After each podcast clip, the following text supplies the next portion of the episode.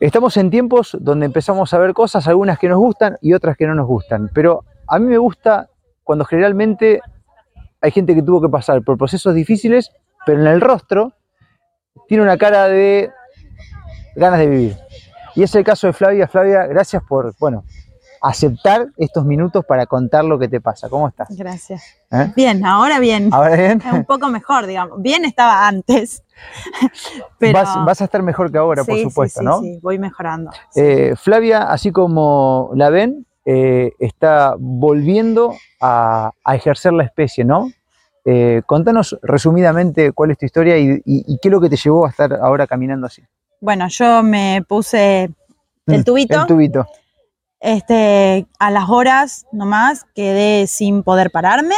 Al otro día estaba cuadriplégica. Eh, me hicieron un montón de estudios hasta que me hicieron la punción lumbar. Ahí me diagnosticaron síndrome de Guillain-Barré.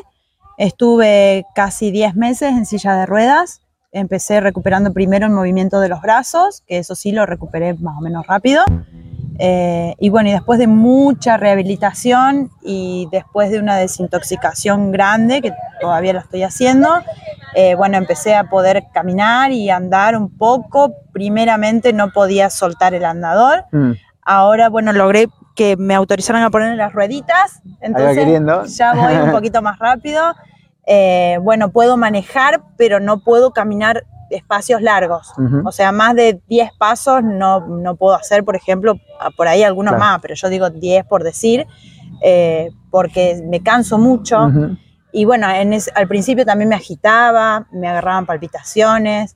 Eh, básicamente el diagnóstico, ¿qué fue lo que te, lo que, lo que te dejó de secuela el tubo Eh, Guillain-Barré, Guillain-Barré? y bueno, y además tengo dolores de cabeza muy fuertes, que yo antes jamás me dolía la cabeza, y me dijeron que no es por el Guillain-Barré, pero sí es por el pinchazo. Un polipinchazo aquel. Eh, bueno, mucho dolor de rodillas, eh, un montón Mm. de cosas.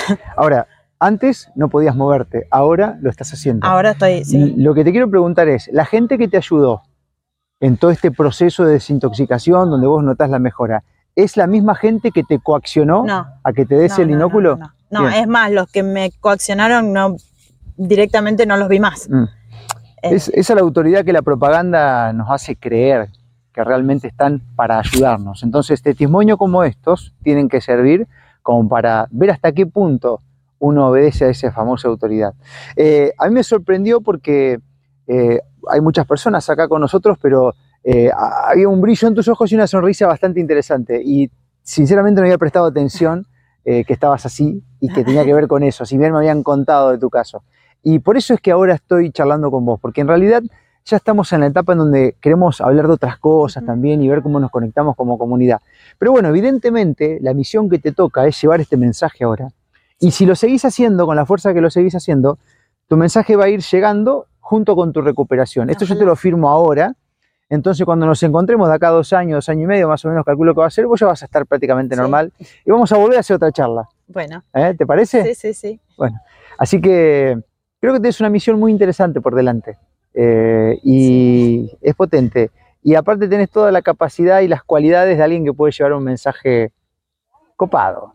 Eh, ¿Te animás, no? Sí, ¿Lo estás haciendo? Sí. Sí, Bueno. al principio me decían, ¿para qué? Si igual nadie va. No importa, yo con que le llegue a una persona y evitar que a alguien le pase lo mismo que me pasó a mí, me es suficiente. Porque yo, o sea, a mí me pasó, pero porque, bueno, primeramente mi pareja, él no, no se Mm. puso ninguna dosis ni nada, y él me decía, te vas a ir a poner eso. Pero yo no sabía de nadie que lo hubiese hecho mal, ni nada que, Mm. de lo que podía llegar a causar. Es más, yo decía, bueno, me puede llegar a dar fiebre una noche, a lo sumo.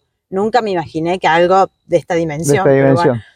Bueno, como verán, estas cosas pasan un montonazo y seguramente te va a tocar hablar y recibir gente que ha pasado por la tuya, Sí. porque no son pocos, a nosotros nos llegan todo el tiempo, este, uno viene viajando kilómetros y kilómetros y en cada lugar hay testimonios como el tuyo, ¿eh? o, o- o- o que tengan que ver con cuestiones de corazón, parálisis faciales y demás, y por supuesto que los mismos medios de comunicación que antes decían que el problema estaba por todas partes, ahora se ocupan también de ocultar casos como este. A nosotros nos interesa que esto se sepa por una cuestión de que nos tenemos que ir dando cuenta cómo es que se maneja la cosa, ¿no?